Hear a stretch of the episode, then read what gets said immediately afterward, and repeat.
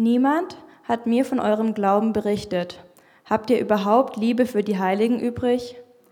Deswegen hielt ich es für angemessen, euch immer und immer wieder in meine Fürbittgebete einzuschließen. Ihr scheint es nötig zu haben. Der himmlische Vater von unserem Herrn Jesus, der alle Herrlichkeit in sich trägt, der soll euch ganz dringend seinen Geist ausgießen. Denn der kann euch eventuell mit Weisheit versorgen und ein paar Einblicke gewähren nur so seht ihr Gott. Vielleicht. Eure Herzensaugen sind verschlossen. Ihr seht ja gar nichts. Ihr wisst nicht, welche Berufung ihr habt. Und deswegen habt ihr auch keine Ahnung von eurer Hoffnung. Niemand hat euch je erklärt, was für euch alles zur Verfügung steht und worin euer Erbe liegt. Und das Letzte, von dem ihr keine Ahnung habt, ist, welche Kraft wir durch unseren Glauben haben können, eben weil wir es ganz aus uns, heraus, ganz aus uns herauswirken müssen, ohne ihn. Diese Kraft und Macht hat er damals gezeigt, als er Jesus von den Toten auferweckt hat und an seine rechte Seite geholt hat. Dort, wo er über allem steht und über allen Namen, die man um Hilfe bitten kann, jetzt und irgendwann. Ihm hat er alles geschenkt, er ist es, der alles überblickt, gestaltet und beherrschen soll in der Gemeinde. Denn die Menschen in der Gemeinde sind seine Hände und Füße. Und er, der alles ist, soll in ihr erfahrbar sein. War das nicht ein ermutigender Bibeltext heute Morgen? Ich kann euch beruhigen, es war kein Bibeltext übrigens, falls ihr euch fragt, wo das denn genau steht. Glück gehabt. Ähm, ich habe mir gedacht, wir steigen heute mal mit dem Gegenteil ein. Ich habe einen Antitext zu unserem Bibeltext geschrieben, sozusagen, weil ich mit dieser Verdrehung ein bisschen was deutlich machen wollte. Dass wir ein bisschen stolpern darüber, was da eigentlich steht in diesem Text, in diesen großen, grundlegenden Texten. Ähm, manchmal, wenn man so wichtige Texte liest, dann überliest man die so ein bisschen oder sie lassen einen so mit Schulterzucken zurück, weil man denkt, ja okay, ist nett, weiß ich schon, nichts Neues, so. Oder aber man liest diese großen, wichtigen Texte mit so einem, ja okay, schön, aber es hat jetzt nicht so viel mit meinem Leben zu tun. Und je nach Stimmungslage ist es mal bei mir das eine und mal das andere. Deswegen mal dieser Antitext, um deutlich zu machen, was eigentlich in diesen großen und wichtigen, wichtigen Texten drinsteht. Es geht heute Morgen um ähm, Dinge wie Berufung, um Erbe, um Hoffnung, um Fülle, um Erkenntnis, um unsere Herzensaugen und um den Heiligen Geist. Und ich möchte euch am Anfang ein paar Fragen stellen. Ein paar Fragen, die, wenn es gut läuft, euch ins Nachdenken bringen. Diese Fragen sind mir gekommen, als ich diesen Text so studiert habe, weil mich der Text all das gefragt hat. Mit welchem Wort würdest du deinen Glauben beschreiben?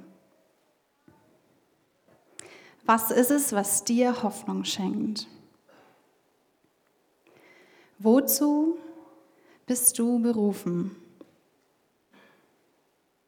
Welche Lebensqualität strahlt dein Glaubensleben aus? Und wofür betest du eigentlich von ganzem Herzen? Super easy Einstiegsfragen heute am Anfang. Ähm, aber ich möchte nicht, dass sie als rhetorische Fragen heute hier stehen. Es sind echte Fragen, die an uns gestellt werden, die an mich gestellt werden. Jetzt nicht unbedingt jeden Tag, aber immer mal wieder. Vielleicht von anderen Menschen, vielleicht von den Umständen oder auch von mir selber. Manche Menschen sagen mir nach, dass ich gerne erstmal grundsätzlich über Dinge nachdenken und reden möchte, weil ich glaube, wenn diese Basics geklärt sind, dann ist man irgendwie zusammen auf einer anderen Basis. Ähm, und man hat irgendwie ein ganz anderes Vertrauen zu dem anderen, wenn irgendwie so die, die Basics geklärt sind. Egal, ob das jetzt ein Mensch ist eine Gemeinde oder sogar Gott selber. Und genau deswegen möchten wir ja in dieser Serie ganz bewusst uns Gedanken darum machen, was sind eigentlich so unsere Basics als Gemeinde, Was ist unsere Vision? Was ist unsere Mission? Und was ist das, was uns als Gemeinschaft letztlich ausmacht? Weil das ist es ja auch, was letztlich unseren Glauben ausmacht. Wir sind immer Gemeinde Gottes und deswegen ähm, hat es ganz viel damit zu tun, dass Gott uns berufen hat in diese Gemeinschaft und dass er uns sendet. Paulus ist einer der großen Autoren, der macht es auch sehr gerne am Anfang seiner Texte, dass er so grundlegend über die wirklich wichtigen Dinge schreibt oder redet. Und unser Text heute Morgen steht im ersten Kapitel von dem Brief, den er an seine Freunde in Ephesus geschrieben hat. Er hat dort mindestens drei Jahre lang gelebt. Er hat mit seinen Freunden gelebt, gearbeitet, gelitten und gefeiert in diesen drei Jahren. Er entfaltet in diesem Text so ein paar ganz grundlegende Gedanken von seiner Theologie, Einfach so, unaufgefordert. Also sie haben ihn nicht danach gefragt, er haut sie einfach raus.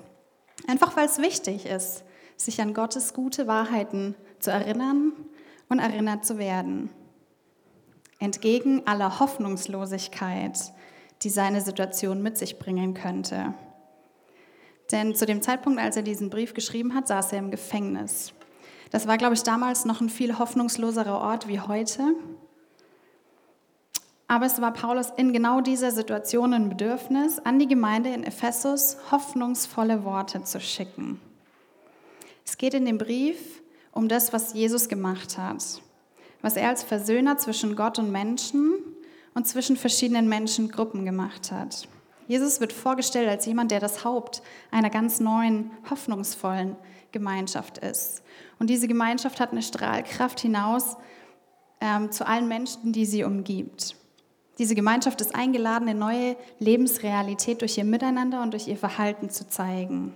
So wie sich Gott eigentlich von Anfang an bei der Schöpfung gedacht hat. Ein versöhntes Miteinander. Die Bibel nennt das Shalom. Jetzt lesen wir den Text aber nochmal im Original. Ich habe von eurem Glauben an den Herrn Jesus und eurer Liebe zu allen Heiligen gehört. Das ist auch der Grund, weshalb ich unablässig für euch danke, und zwar jedes Mal, wenn ich im Gebet an euch denke. Der Gott unseres Herrn Jesus Christus, der Vater, von dem alle Herrlichkeit ausgeht, er gebe euch den Geist, der euch Weisheit schenkt und Offenbarung zuteil werden lässt. Dann könnt ihr Gott erkennen. Er öffne euch die Augen, mit denen euer Herz sieht, denn ihr sollt wissen, welche Hoffnung mit eurer Berufung verbunden ist. Außerdem, welche Fülle an Herrlichkeit zu seinem Erbe für die Heiligen gehört. Und schließlich, welch überwältigend große Kraft er uns verleiht, die wir zum Glauben gekommen sind, so wie es der Macht und Stärke entspricht, mit der er sein Werk vollbringt. Diese Macht ließ er auch an Christus wirksam werden. Er hat ihn vom Tod auferweckt und ihn an seine rechte Seite gesetzt, im Himmel hoch über Mächten und Gewalten, Kräften und Herrschaftsbereichen und über allen Namen, die man anruft, nicht nur in dieser Zeit, sondern auch in der kommenden. Außerdem hat er ihm alles zu Füßen gelegt. Und er hat ihn zum Haupt über die ganze Gemeinde eingesetzt. Sie ist sein Leib. Und er, der alles in allem erfüllt, ist mit seiner ganzen Fülle in ihr gegenwärtig. Ich liebe diesen Text für alle seine großen und schönen Worte, die da drin vorkommen. Glaube, Gebet, Herrlichkeit, Weisheit, Berufung und Hoffnung, Erbe und Fülle, Stärke, Werk, Haupt. Das sind ganz, ganz wunderbare Worte, die unser Leben und unserem Glauben zum Aufblühen bringen können. Und trotzdem sind sie manchmal ein bisschen groß und ein bisschen sperrig. Ich möchte den Text heute von hinten aufrollen sozusagen. Paulus fängt mit seiner Argumentation bei sich und der Gemeinde an und geht dann über diese Beschreibung der Hoffnung über in die Feststellung, wer Jesus ist. Ich würde gerne bei Jesus heute Morgen anfangen, also hinten im Text und rückwärts lesen, weil das, was Jesus gemacht hat, Auswirkungen auf das hat, wer wir sind und was wir tun. Er ist Ausgangspunkt unserer Hoffnung. Diese Macht ließ er auch an Christus wirksam werden. Er hat ihn vom Tod auferweckt und ihn an seine rechte Seite gesetzt, im Himmel, hoch über Mächten und Gewalten, Kräfte und Herrschaftsbereichen und über alle Namen, die man anruft. Nicht nur in dieser Zeit, sondern auch in der kommenden. Außerdem hat er ihm alles zu Füßen gelegt und er hat ihn zum Haupt über die ganze Gemeinde eingesetzt. Sie ist sein Leib und er, der alles in allem erfüllt, ist mit seiner ganzen Fülle in ihr gegenwärtig. Dieser Abschnitt beschreibt eigentlich den Weg von Jesus. Er beschreibt, wie Gott in und durch Jesus seine Macht gezeigt hat. Es ist so ein bisschen eine Art Klarstellung über die Deutungshoheit von dem, was da am Kreuz und in der Auferstehung passiert ist. Es wird darauf hingewiesen, dass Jesus über allem steht, dass sein Tod kein Versagen war oder Scheitern, sondern dass durch sein Leiden und durch seinen Tod erst diese Erhöhung möglich war. Die Erhöhung an die rechte Seite Gottes. Die rechte Seite ist so ein Ehrenplatz. Da werden Leute hingeholt, die dem, der ihn herholt, gleichgestellt sind. Also eigentlich ist die Aussage dahinter, Jesus ist wie Gott, Jesus ist Gott. Und er ist mächtig und er ist Herr über alles. Macht und Kraft waren in der Kultur ganz, ganz wichtige Statussymbole. Herrschenden hatten einfach eine Autorität. Und wenn Paulus hier schreibt, dass Jesus alles unterstellt ist, dann sagt er, Jesus ist der Anfänger und der Vollender von unserem Glauben, aber auch von allem anderen. Jesus steht über den Dingen dieser Welt, die uns beeinflussen möchten, auch über denen, die uns von Gott wegziehen wollen.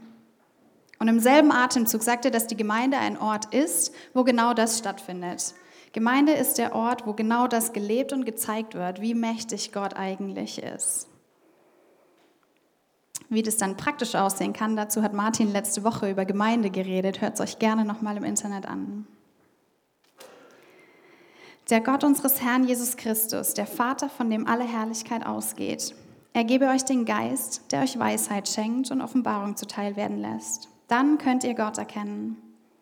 Er öffne euch die Augen, mit denen euer Herz sieht, denn ihr sollt wissen, welche Hoffnung mit eurer Berufung verbunden ist Außerdem, welche Fülle an Herrlichkeit zu seinem Erbe für die Heiligen gehört.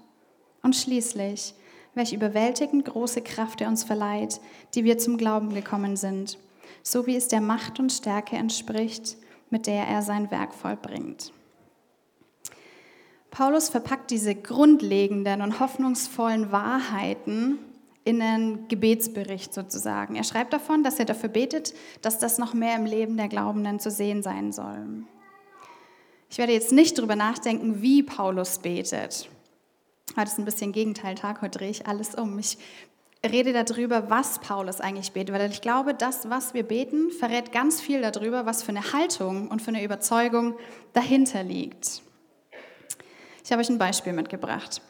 Ähm, und zwar, wenn ich bete, Gott schenkt mir bitte einen Parkplatz, dann ist die Haltung, die da dahinter steckt, ja, Gott hat alle großen und kleinen Dinge in der Hand. Selbst die Parkplatzsituation in Erlangen. Und das ist erstmal gut, weil Gott ist groß und mächtig. Aber was auch ein bisschen mitschminkt, ist so, Gott ist schon auch ein bisschen dafür da, meine Bedürfnisse zu stillen.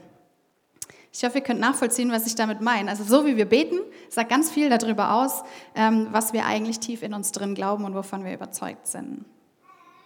Und deswegen nehme ich jetzt mal das Gebet von Paulus und schaue mir an, was an seinen Überzeugungen, an Motiven dahinter liegt. Und eins kann ich gleich vorne wegschieben. Das sind alles Dinge, die in erster Linie nicht von Menschen getan werden können oder getan werden. Das ist immer was, was Gott an und in uns tut. Dinge, die Gott dem Glaubenden schenkt, einfach weil es seinem Charakter entspricht.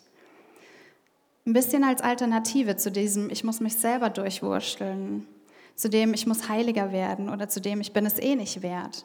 All das, was kommt, sind Zusprüche, dass wir nicht selber unser Leben zum Blühen bringen müssen, sondern dass Gott es tut.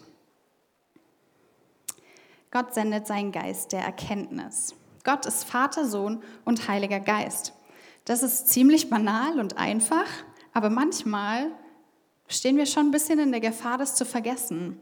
Versetzt euch zurück in die Zeit, wo nicht jeder im Abenteuerland Sonntagmorgen gelernt hat, dass Gott gut ist oder dass der Heilige Geist ein Tröster und ein Beistand ist. Die erste Gemeinde war aus ganz verschiedenen kulturellen Hintergründen zusammengesetzt. Zum einen waren da die Leute mit jüdischem Hintergrund. Da hat die Ehrfurcht vor Gott eine ganz, ganz große Rolle gespielt. Das Halten von Geboten war jetzt nicht eine Option oder eine Frage, die man sich gestellt hat, das hat man gemacht aus persönlichem Glauben heraus. Der andere Teil der Gemeinde waren Heidenchristen. Für die waren so die Herrscher der Zeit eigentlich Götter. Und das, was die gesagt haben, musste man tun.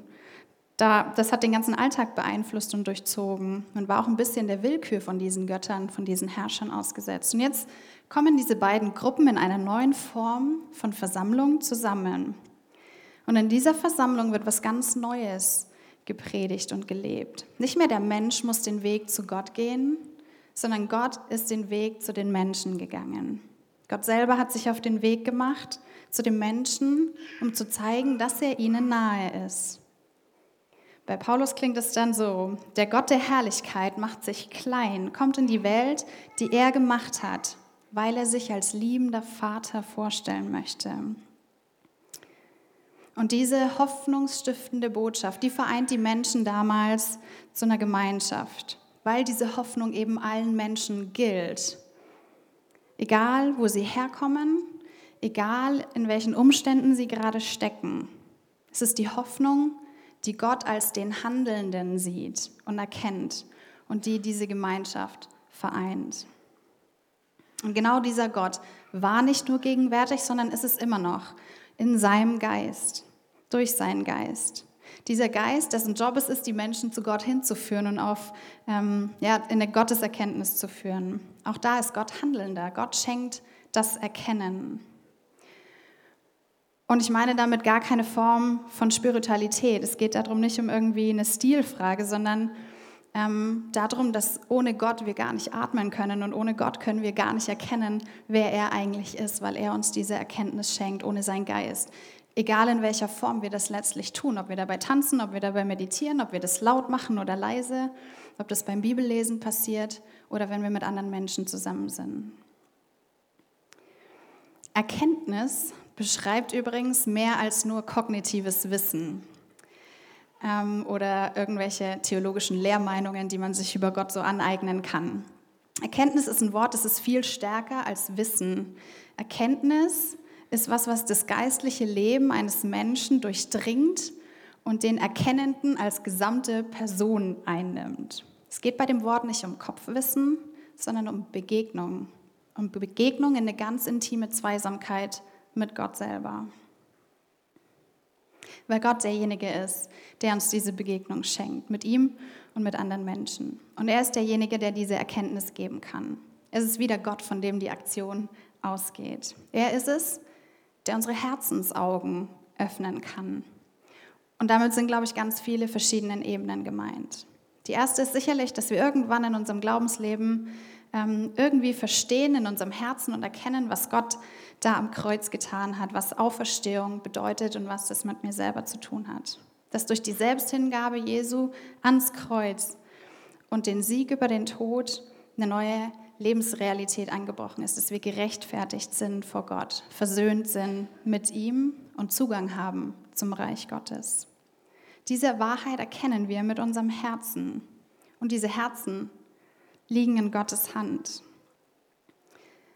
Aber dabei bleibt Gott nicht stehen. Er führt uns tiefer in Erkenntnis, wo er zum Beispiel unser Leben verändern möchte, wo wir uns für andere einsetzen können, wo unser Leben vielleicht nicht mit dem übereinstimmt, was er als gut gedacht hat.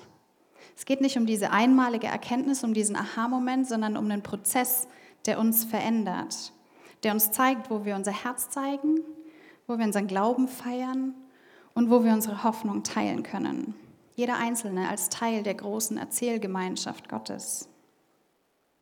Es wird an anderer Stelle nochmal darum gehen, dass wir unser Herz zeigen. Auch das ist ja eine unserer Missionen, die wir uns gesetzt haben. Deswegen will ich das gar nicht weiter vertiefen, aber an der Stelle noch ganz kurz. Herz ist biblisch gesehen nicht der Sitz der Emotionen, ähm, so wie wir das heute vielleicht ähm, verknüpfen, sondern das Herz meint eigentlich unser ganzes Sein. Im Herz sitzt unsere Persönlichkeit. Es geht bei dem Satz Paulus um unsere ganze Persönlichkeit, mit der wir Gott erkennen. Herz als Ort der Erkenntnis meint durch Begegnen und Erfahren kennenlernen. Gott mit unserem ganzen Sein, mit unserem Charakter, mit allem, was uns letztlich ausmacht, zu sehen. Gott möchte uns da begegnen, wo es existenziell wird, wo wir zu dem werden, wer wir eigentlich sind. Und genau da will Gott rein und uns begegnen. Genau da können die Gedanken Gottes zu einer Transformation führen, zu der wir als Christinnen und Christen aufgerufen sind. Genau da erkennen wir, wo Gott unser Leben aufblühen lassen kann. Wenn wir ganz tief erleben und sehen und verstehen, was Gott wirklich über uns denkt. Wenn wir das sehen, dann haben nämlich andere Sätze gar keinen Platz mehr in unserem Kopf und in unserem Herz. Sätze wie zum Beispiel, dass wir was nicht können oder dass wir es nicht wert sind oder dass uns eigentlich niemand liebt. Hoffnungslosigkeit hat da keinen Platz, wo Gott Hoffnung stiftet. All das hat da keinen Platz, wo Gott mit seiner Liebe und seiner Güte und seiner Hoffnung in unser Herz einziehen darf. Was ist es jetzt aber genau, was Gott in unsere Herzen hineinspricht? Er spricht uns unsere Berufung zu. Eine Berufung, die sehr hoffnungsvoll ist nach Paulus. Jetzt komme ich ja aus der Jugendarbeit und da ist irgendwann das Thema Berufung ganz groß und ganz arg damit verbunden, was kann ich eigentlich und wie kann ich das einsetzen, um Gott die Ehre zu geben. Und dieses Verständnis ist ganz stark darauf ausgerichtet, was ich beitragen kann, was ich leisten kann.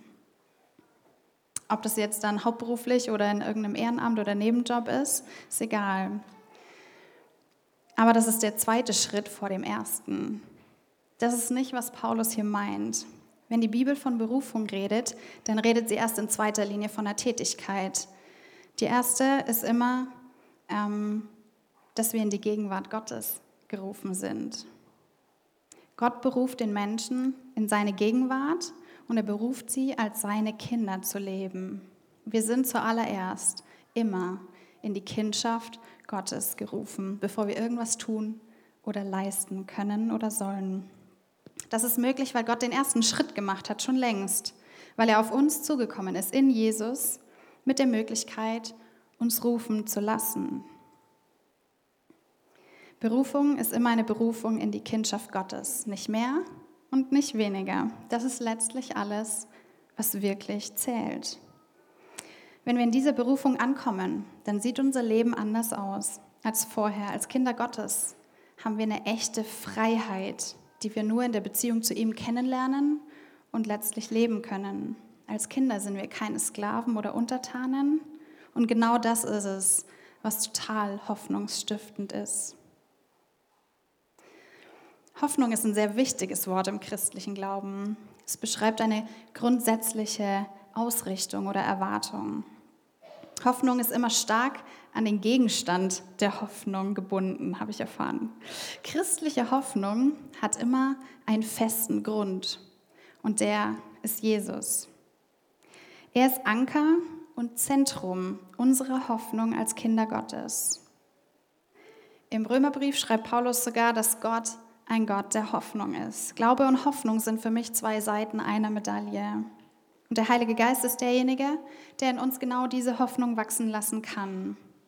Die Hoffnung, die Positives erwartet, mit der Gewissheit, dass Jesus schon alles Nötige getan hat dafür und dass er sein gutes Werk zu Ende führt, in, mit und durch uns in dieser Welt.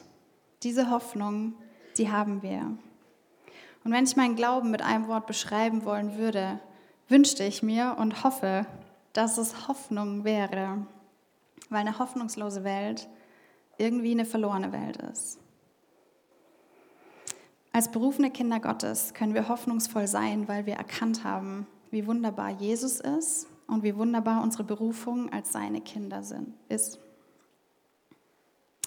Und ich glaube und würde jetzt mal behaupten, dass unsere Welt ein bisschen mehr Hoffnung ganz gut vertragen könnte. Und diese Hoffnung kann nur Gestalt angeben, wenn Hoffnungsträger sich auf den Weg machen und diese Hoffnung teilen. Deswegen haben wir uns als Gemeinde genau diese zwei Worte Hoffnung teilen als Missionsauftrag gesetzt. Die Hoffnung, die wir haben, die, wir gerade die ich gerade beschrieben habe, mit Menschen zu teilen, sie einzuladen, selber Hoffnung zu gewinnen, eine andere Perspektive, ein hoffnungsvolles Leben zu ermöglichen, eben weil wir es uns nicht erarbeiten müssen. weil unser Wert letztlich nicht von unserer Karriereposition bestimmt ist oder weil wir äh, die erlebten Rückschläge nicht definieren, wer wir sind oder unsere unerfüllten Träume und Hoffnungen nicht unser Leben bestimmen, sondern weil Gott uns zuspricht, dass wir seine Kinder sind. Das ist Grund unserer Hoffnung, das ist gute Nachricht und genau das ist Evangelium. Und diese Hoffnung, die muss geteilt werden mit der Welt. Denn wir haben ein Leben in Fülle in Aussicht gestellt. Das sind Worte, die Jesus ja auch über sich selber gesagt hat. Er ist gekommen, um Leben in Fülle zu bringen. Erbe ist ein ganz oft verwendetes Bild, um auszudrücken, dass wir das Heil schon erlangt haben, dass es schon empfangen wurde. Es ist eine Aussage darüber, dass das ewige Leben nicht erst nach unserem Tod beginnt, sondern dass es jetzt schon angefangen hat, weil wir jetzt schon Erben sind. Es ist schon angebrochen.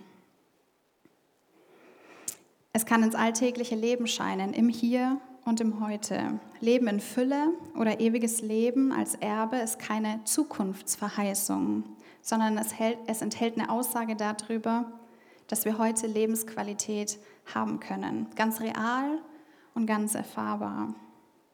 Es ist eine Qualitätsaussage, die letztlich hier getätigt wird. Es beschreibt, als wir als Glaubende schon längst die Erben sind und die Herrlichkeit Gottes, also diese guten und wunderbaren Wesenszüge, in unserem Leben sichtbar werden können. Das Leben vollen Christen soll die Herrlichkeit Gottes widerspiegeln, hat ein schlauer Mensch dazu geschrieben. Und diese Zusage von genau dieser Fülle ist was, zu der wir heute schon Zugang haben können. Zugang, aber keine Verfügungsgewalt. Denn es ist immer noch alles in Gottes Hand. Sowohl unser Leben als auch alles, womit er unser Leben füllen kann, liegt bei ihm. Ewiges Leben, Versöhnung, Heilung, Ganzsein, gesunder Umgang mit Ressourcen, Geduld, Liebe, Freundlichkeit, all diese wunderbaren Dinge die sind Teil von Gott und gehören ihm. Und er schenkt sie uns als ein Vorgeschmack auf das, was noch kommt, weil wir dazu berufen sind. Paulus schließt seine Aufzählung mit dem Punkt der Macht und der Kraft Gottes. Gott stattet, stattet uns aus, und zwar mit seiner Kraft. Das meint die Fähigkeiten Gottes, die er uns anvertraut. Diese Kraft ist im Heiligen Geist auf alle Glaubenden ausgegossen. Als Christinnen und Christen sind wir ausgestattet. Es ist eine Kraft, die wunderbar ist und Wunderbares vollbringen kann. Es geht hier um Taten des Glaubens. Sowas wie Gastfreundschaft, ein offenes Ohr haben für Gott und für Menschen. Gebet, das vor Gott für andere einsteht oder ähm, Menschen ganz praktisch zu helfen, so wie wir es im Video heute auch gesehen haben. All das können wir aus der Kraft Gottes heraus tun. Paulus wünscht der Gemeinde, dass genauer dieses Vertrauen auf die Macht Gottes noch mehr wächst. Er bezweifelt die Kraft Gottes nicht, auch wenn seine Lebensumstände gerade irgendwie alles andere als hoffnungsvoll und mächtig aussehen. Paulus Hoffnung ist groß. Er ermutigt seine Freunde, in diesem Vertrauen, in dieser Hoffnung zu wachsen, indem sie an dieser Kraftquelle dranbleiben, unabhängig von den Umständen. Ich habe von eurem Glauben und den, an den Herrn Jesus und eure Liebe zu den Heiligen gehört.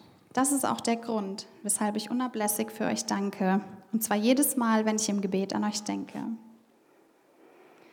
Paulus schreibt von dem Glauben, den die Gemeinde Jesus entgegenbringt. Ein Glaube, der sich in Vertrauen zeigt. Vertrauen auf genau dieses Heilshandeln von Jesus damals am Kreuz und in der Auferstehung, als er den Tod besiegt hat. Glaube definiert die Bibel selber als Hoffnung auf zukünftiges und Festhalten oder Überzeugtsein von göttlicher Wahrheit. Und genau diese Hoffnung, die können wir mit den Menschen teilen, die um uns herum sind. Eben weil wir sie haben. Die Hoffnung, die in unserer Berufung liegt, als Kinder Gottes zu leben. Und die Liebe zu den Heiligen. Von dieser Liebe wissen wir, dass es eine göttliche Liebe ist, die nicht an das gekoppelt ist, was Menschen tun. Das ist eine Liebe, die um der Person willen da ist ohne sie zu instrumentalisieren oder als Folge von etwas.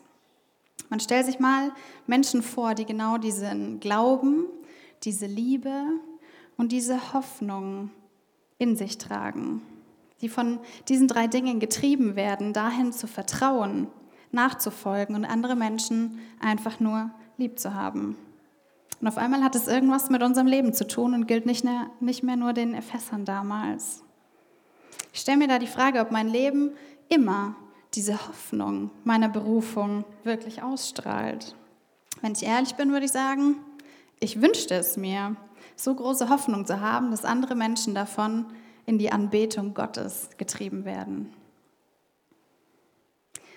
Es war die Absicht von Paulus, die Gemeinde in und um Ephesus zu ermutigen und zu stärken. Man darf an der Stelle tatsächlich nicht vergessen, Paulus sitzt im Gefängnis. Er ist in Jerusalem gefangen genommen worden und auf einer sehr abenteuerlichen Reise nach Rom gekommen. Dort sitzt er jetzt und schreibt genau diesen Brief an die befreundete Gemeinde. Ein Brief, der Hoffnung nicht definiert als irgendwas, was noch kommt, sondern als was, was wir haben, weil wir den Grund der Hoffnung kennen. Hoffnung, die sich daraus ergibt, dass Gott schon längst uns als seine Kinder angenommen hat, die sich nicht in Umständen ergibt, die vielleicht hoffnungslos scheinen. Er klagt Gott nicht mal an, dass alles jetzt so ist, wie es ist. Er weiß sich in seiner Berufung als Kind Gottes lebend. Und das ist für ihn Grund zur Hoffnung. Und das reicht. Ich weiß jetzt nicht, ob euch aufgefallen ist, wie ich in dieser Predigt versucht habe, meine Worte zu wählen. Ich habe versucht, im Präsens zu reden, ähm, weil ich glaube und davon überzeugt bin, dass all das stimmt und dass wir das schon geschenkt bekommen haben, im Hier und im Heute. Jetzt würde ich lügen, wenn ich behaupten würde, mein Leben sieht jeden Moment so aus, wie ich es gerade besprochen habe, oder ähm, ich erlebe jeden Tag genau das. Ich bin nicht so hoffnungsvoll wie Paulus, aber ich möchte auf dem Weg sein, genau diese Hoffnung mehr in mein Leben zu lassen, an all diesen Verheißungen Gottes festzuhalten und sie in meinem Leben zu sehen. Und ich werde scheitern, wir werden scheitern, wenn wir das versuchen. Und trotzdem möchte ich, dass wir an dieser Hoffnung festhalten und die größte Herausforderung in dieser Predigt war, glaube ich, nicht alles mit einem könnte oder müsste oder hätte oder sollte zu versehen, weil ich fest davon überzeugt bin, dass all das stimmt und dass ich all das in mein Leben reinleben möchte. Jetzt kann diese Botschaft sehr, sehr verschieden klingen. Manchmal habe ich das Gefühl, das ist ja jetzt ja nichts Neues, ne? das ist alles schon ein bisschen ausgelutscht und unspektakulär. Jetzt haben wir da so eine schöne Predigt gehört. Hat jetzt nicht so viel mit meinem Alltag zu tun, weil kenne ich schon, weiß ich schon. Und glaubt mir, ich kenne diesen Gedanken, wenn man da sitzt und denkt, war eine nette Predigt heute. Aber genau dabei möchte ich eigentlich nicht stehen bleiben.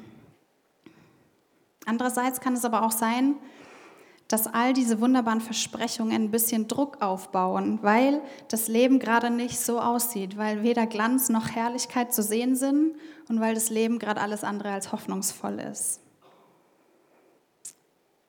Aber auch da möchte ich eigentlich nicht stehen bleiben. Ich wünsche mir und bete, dass genau diese Basic-Texte, genau diese Grundlagen uns immer wieder neu herausfordern in unserem Glauben. Dass sie uns auf den Prüfstand stellen, ist mein Leben eigentlich hoffnungsvoll? Bin ich mir meiner Identität als Kind Gottes in meinem Alltag bewusst? Strahlt mein Leben Versöhnung aus? Und wenn es das nicht tut, dann möchte ich darüber mit Gott ins Gespräch kommen, warum das so ist, warum ich diese Diskrepanz wahrnehme und sehe. Weil es ein großer Wunsch von mir ist, genau das in meinem Leben zu sehen, genau diese Strahlkraft von meinem Leben ausgehen zu haben, dass Hoffnung greifbar wird für die Menschen um mich herum und dass ich sie so teilen kann. Vielleicht habt ihr heute Morgen diese Erwartung mitgebracht, dass ich euch lauter tolle Methoden und Ideen bringe, wie wir jetzt unsere Hoffnung denn mit unseren Nachbarn und Arbeitskollegen teilen können. Das kann ich euch aber leider nicht bieten, das kann ich euch nicht sagen, weil ich glaube, dass Hoffnung ganz verschiedene Gesichter hat für ganz verschiedene Menschen. Mal ist es die Annahme, dass Gott mich als sein Kind annimmt, das, was Hoffnung schenkt. Mal ist es das Nichts leisten müssen, was Hoffnung stiftet. Manchmal ist es das Gesehen werden, das wieder hoffnungsvoll macht. Mal ist es der Glaube, dass Gott trotzdem alles in seiner Hand hält, auch wenn es gerade nicht so aussieht. Ich glaube, Hoffnung hat für verschiedene Menschen verschiedene Gesichter und wahrscheinlich gibt es noch viel mehr, die ich gerade gar nicht gesagt habe. Ich kann und will euch nicht sagen, wie ihr eure Hoffnung teilen könnt, aber was ich heute Morgen versucht habe, ist euch zu sagen, wir haben Hoffnung. Punkt. Wir haben Hoffnung, weil wir schon Erben sind. Wir haben Hoffnung, weil Jesus auferstanden ist und weil er über allen Dingen steht. Wir haben Hoffnung, weil Gott uns beruft, als seine Kinder zu leben. Ich habe euch nochmal die Fragen vom Anfang mitgebracht. Lasst sie nochmal auf euch wirken, guckt sie euch nochmal an und schaut mal, bei welchem Punkt vielleicht gerade für euch irgendwie dran ist, mit Gott ins Gespräch zu kommen. Was gerade irgendwie äh, aufgeploppt ist und irgendwie mal nötig wäre, mit Gott darüber zu reden. Mit welchem Wort würdest du dein Glauben beschreiben? Was ist es, was dir Hoffnung gibt? Wozu bist du berufen?